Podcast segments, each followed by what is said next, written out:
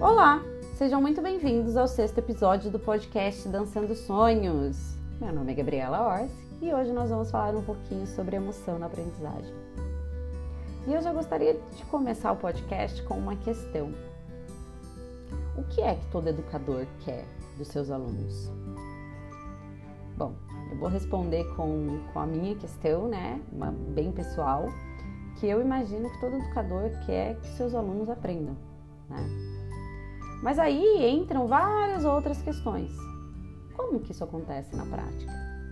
Você já parou para pensar como são esses processos biológicos que ocorrem no cérebro para que essa criança absorva o conhecimento que você está passando para ela?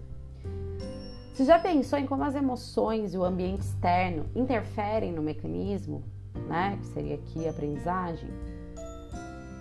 Existe é, um campo de estudo que se chama neurociências. E a neurociências que pode ajudar a gente a responder alguma dessas perguntas. Então, hoje nós vamos começar o nosso podcast falando sobre neurociências, tá? Para aqueles que não conhecem, eu vou fazer um breve resumo com uma linguagem bem fácil, tá? A neurociências ela é uma parte de um campo de estudo muito mais amplo sobre o sistema nervoso, mas em diversos momentos ela toca nessa área da educação, que é tão importante para gente, né? Porque a neurociências ela é capaz de explicar como o cérebro aprende. E por isso que a neurociências pode ser tão útil na construção de estratégias de aprendizagem, né? Porque pensa comigo. Tudo o que acontece com a gente passa pelo nosso sistema nervoso. O que a gente sente, a forma como a gente age, algumas, algumas ações que a gente não controla. Vou dar um exemplo aqui para vocês que seria, por exemplo, levar um susto né? Então, o aprendizado ele também passa lá pelo nosso sistema nervoso, né? E está associado a diversas ações comandadas pelo nosso cérebro. A gente nem imagina, mas aprender depende de muitos mecanismos internos. E pode ser muito diferente de acordo com cada ambiente, tá? Aqui a gente fala ambiente interno e ambiente externo. E é por isso que é tão importante a gente pensar sobre a neurociência nessa primeira infância, né? Que seria essa faixa, essa faixa etária que a gente tem conversado muito nos últimos podcasts. Entender mais sobre como o cérebro aprende, né? Pode ajudar muito a gente como educadora a fornecer estímulos certos para os nossos alunos e evitar aquilo que atrapalha a absorção desse conhecimento. Então, o que é a neurociência? A neurociência ela é um campo de estudo do sistema nervoso, né?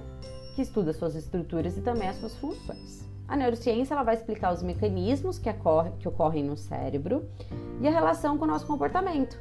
Né? E por meio dessa ciência é possível entender, por exemplo, os sentidos do corpo, ações inconscientes, emoções. Daí a gente entra aqui, ó, memória, inteligência, desenvolvimento e envelhecimento do cérebro, algumas doenças e alguns transtornos mentais, tá? E aqui também entra alguns transtornos de aprendizagem.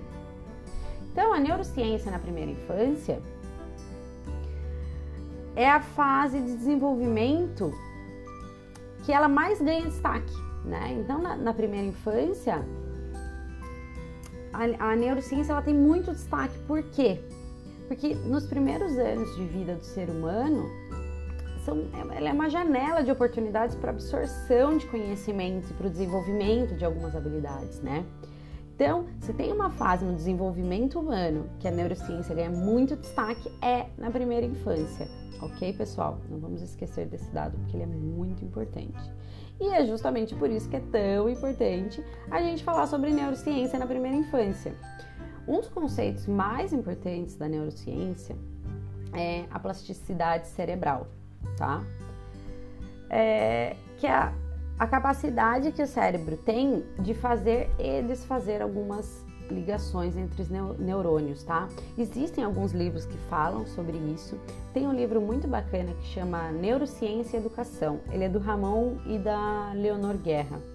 Eu posso deixar depois aqui na descrição desse vídeo o nome desse livro.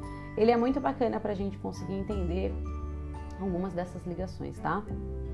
Porque essas ligações elas são consequências das interações constantes com o ambiente externo e interno do corpo. Então, na prática, são elas que vão permitir o aprendizado. Então, são essas capacidade de, de, de, fazer e desfazer ligações entre os neurônios que vão permitir que a gente aprenda, né? Então, o raciocínio, o desenvolvimento de habilidades também está linkado com essas ligações dos nossos neurônios, tá? E a primeira infância, ela é a fase onde essa capacidade plástica, ela está na sua maior potência. Então, a gente consegue, depois de entender todas essas questões desses pequenos processos, né, de como o cérebro trabalha para que a gente aprenda, a gente consegue entrar nesse campo que seria a emoção na aprendizagem, né? Onde, onde está essa emoção, né? Que, que, nossa, mas por que, que isso interfere tanto no aprender ou no não aprender? Vamos falar um pouquinho sobre isso, que é muito importante. Pessoal, a gente já entendeu que o cérebro ele aprende na medida em que nós somos expostos a estímulos e a conhecimentos, né? Mas não é tão simples assim a gente pensar que ah, você como professor ensinou, seu aluno automaticamente aprendeu. É, o processo de aprendizagem é influenciado por uma série de fatores internos e externos. A gente vai falar muito sobre isso, tá? Fatores externos e fatores internos. E o mais importante de todos esses fatores é a emoção, né? Uma universidade da Califórnia, lá nos Estados Unidos, eles fizeram uma pesquisa com um grupo é, e eles mostraram para essas pessoas algumas imagens. Então, algumas imagens tinham bastante é, caráter emocional e outras imagens elas eram bem neutras. E esse estudo concluiu que as pessoas recordavam mais daquelas imagens que tinham fator emotivo, né? A emoção, ela pode também despertar atenção, que é outro componente muito importante para o aprendizagem. É, na verdade, o que acontece é que o nosso cérebro ele não tem capacidade para processar todos os estímulos que a gente recebe diariamente. Já pensou? Se a gente conseguisse absorver todos os estímulos que acontecem ao mesmo tempo, a gente ia ficar meio crazy, né? E é por isso que ele desenvolve esse mecanismo de dar atenção, né? Para que a gente foque naquilo que é mais importante e deixe de lado o que for dispensável. Que aqui a gente pode entrar numa outra questão também do que é importante para aquele aluno, né? O que faz ele realmente focar a atenção dele. Então, Aí a gente pergunta exatamente essa questão que eu acabei de falar aqui para vocês. Mas como é que o cérebro faz essa escolha do que, amare... do que merece atenção, né? Então, sem dúvidas, aquilo que fisgar a emoção da criança, né? E a memória do aluno certamente terá mais chance de receber esse foco. Então, tudo aquilo que emocionalmente for mais interessante para aquela criança, ela vai fisgar essa atenção, tá? É, os autores do livro Neurociência e Educação, eles lembram é, que da mesma forma que a, que a, emoção ela pode ajudar o aluno a aprender, ela pode também atrapalhar, tá? É por isso que é muito aconselhável que o ambiente escolar seja, seja estimulante, né? Seja alegre, mas que ao mesmo tempo também permita a parte do relaxamento e que, que ele não te deixe tão ansioso, tá? Porque se a gente, eu não vou conseguir entrar aqui nesse todos os âmbitos emocionais, nem favoráveis nem desfavoráveis para aprendizagem, mas se a gente pode pensar que eu vou dar um exemplo bem bem breve aqui que seria, por exemplo, a ansiedade. Uma criança quando ela está muito ansiosa, ela tem muito mais dificuldade de focar, tá? Ela tem alguns problemas de memória. Então é muito mais difícil para ela absorver o conhecimento do que uma criança que de repente não sofra de ansiedade tá? Então por isso que é muito importante a gente tentar deixar esse ambiente é, estimulante, alegre, né? Mas que permita também esse relaxamento das crianças. Então, o conhecimento fornecido pela neurociências, ele pode indicar algumas direções, né? Ainda que não exista, tipo, por exemplo, uma receita única a ser seguida, né? Então a gente não, não é como fazer um bolo, né? Eu não posso passar aqui uma receita para vocês e falar, oh, isso aqui vai ser efetivo né? É, o ambiente escolar ele deve sim ser estimulante, de forma com que as pessoas elas se sintam reconhecidas e acolhidas, né? É, e ao mesmo tempo a gente precisa fazer com que algumas ameaças sejam identificadas e reduzidas. Né? Então a gente entra aqui de qual é o papel do educador, né? Qual é o nosso papel como educador? A primeira tarefa do educador é gerar essa conexão com o aluno, né? É, através do interesse genuíno pela sua pessoa, criando um ambiente propício para relação, uma relação afetiva, tá? A gente vai falar muito sobre essa relação afetiva, porque ela, ela possibilita que o aluno continue é, selecionando essa sua atenção, né? E processando as informações. Então ele vai codificá-la e armazená-las realmente efetivamente. Então a gente está falando aqui de afetividade. Gente, tudo que a gente falar aqui de, de, de partes favoráveis, a gente está falando muito de, dessa coisa do acolhimento, tá? Para com o aluno, de ser realmente afetivo, né? Uma relação de confiança, por exemplo, entre o aluno e o professor, ele incentiva que o aluno não tenha medo, por exemplo, de cometer erro, né? Então, e, e, como consequência, ele se arrisca né, a novas descobertas, porque ele sabe que não vai ter o julgamento dessa professora, desse, desse líder de sala, né? E a partir do momento em que o aluno realmente se sente capaz de aprender, cara, ele liberta a mente, sabe? Ele liberta a sua curiosidade, né? Para buscar novas soluções para as problemáticas. E quanto mais tentativas, mais chances de acerto, né? A memória e a concentração, elas operam é, mais livremente em ambientes com menos julgamento. Pessoal, a memória e a concentração, elas operam mais livremente em ambientes com menos julgamentos. Então, uma sala de aula onde o seu aluno possa falar, porque muitas, muitas, muitas, muitas aulas, aqui eu estou saindo um pouco do âmbito da, da minha área, que é do balé, mas a gente está falando aqui que muitos professores são extremamente rígidos, né? E sequer, às vezes, dão oportunidade do aluno dar sua opinião. Então, a partir do momento que você faz isso, você deixa que, que o aluno não, não trabalhe tanto mais a sua criatividade, ele não vai querer buscar solução, ele não vai querer falar, porque ele vai ter muito medo de ser julgado, né?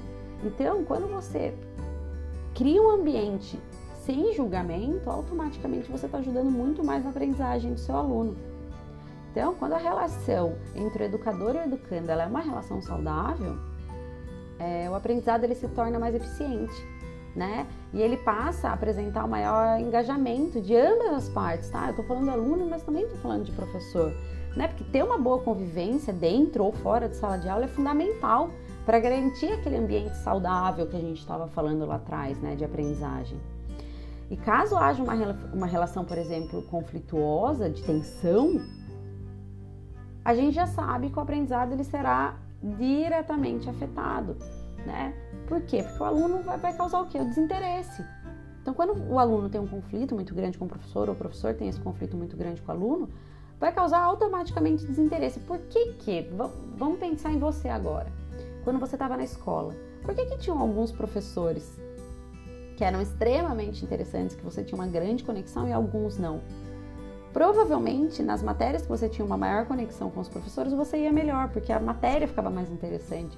A forma como você aprendia aquela matéria era mais interessante. E às vezes, podia até ser uma matéria que você gostava, mas como você não tinha essa conexão com o seu professor, era muito mais difícil para você absorver todo essa, esse conhecimento, né?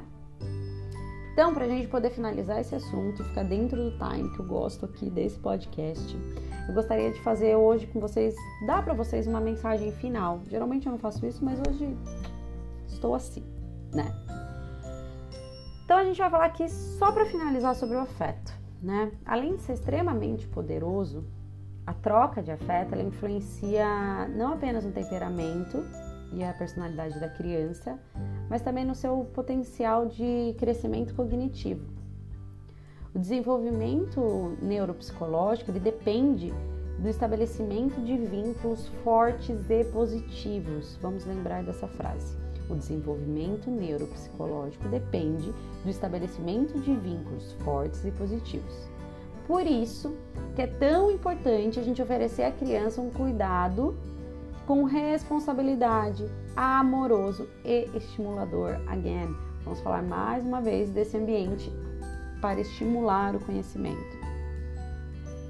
Alguns minutos de conexão verdadeiras bom humor, escuta genuína, tá? Uma palavra de apoio, o reconhecimento em frente à insegurança, o olho no olho, né? Na hora de encorajar, você que é professor de, de educação infantil, abaixa, fala na linha do seu aluno, nunca com ar de superioridade de cima para baixo, né?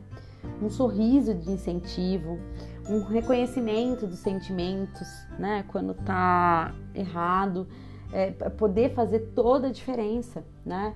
Então, assim, basicamente a gente está falando de amor, né, galera? Então, assim, tudo que a gente tem esse outro olhar facilita a vida, né? Então, assim, por que não escutar realmente aquilo que a criança está falando? Por que não, né, ter uma palavra de apoio, olhar dentro do olho, dar um sorriso, né? São atitudes tão simples e que muitas vezes a gente nessa correria louca do dia a dia a gente deixa passar, né? Então, assim, o que eu posso deixar para vocês é que são gestos extremamente corriqueiros, né? E aparentemente eles nem têm tanta importância, mas eles vão ajudar muito o aprendizado do seu aluno, né? E, e principalmente transformar em crianças felizes e empáticas em todas as áreas e relações sociais.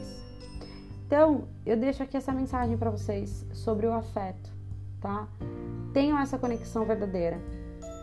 Tudo que você dá de positivo para o seu aluno, você ganha de forma positiva também. Principalmente quando a gente fala da primeira questão que eu comecei o nosso podcast, que é o quê? Que todo aluno quer que seus alunos aprendam. Então, se a gente pode fazer isso de uma forma com mais amorosidade, mais afetividade, por que não? E assim eu encerro esse podcast com essa mensagem: mais amor, né? mais olhar para o outro. A gente volta sempre nos mesmos tópicos, né? Convido você que ainda não conhece, escutar os meus outros podcasts, né? Esse aqui já é o sexto episódio. Tudo tem um link muito, muito legal, né? Nada fica muito solto. E é isso, pessoal. Finalizo deixando essa mensagem para vocês. A gente se vê.